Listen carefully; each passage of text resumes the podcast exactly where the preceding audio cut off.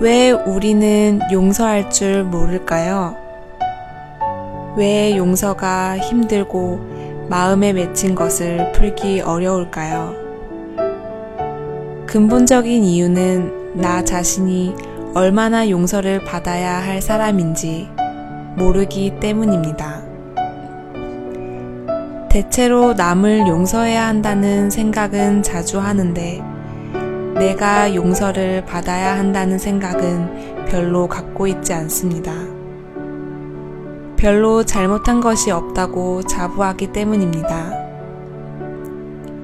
자신이 용서를 받아야 할 필요를 많이 느끼는 사람이 남을 용서할 줄도 아는 사람입니다.